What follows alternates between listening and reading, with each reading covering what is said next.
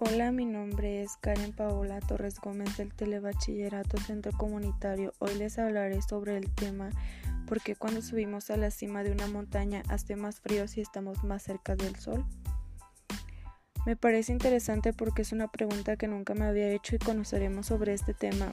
Lo que más me gustó fue saber por qué pasa este fenómeno y es porque es la atmósfera la que atrapa el calor. Al subir a la cima de una montaña, la presión es menor, es decir, el aire es más escaso y al haber bastante menos aire, la cantidad de gases de efecto invernadero también es menor.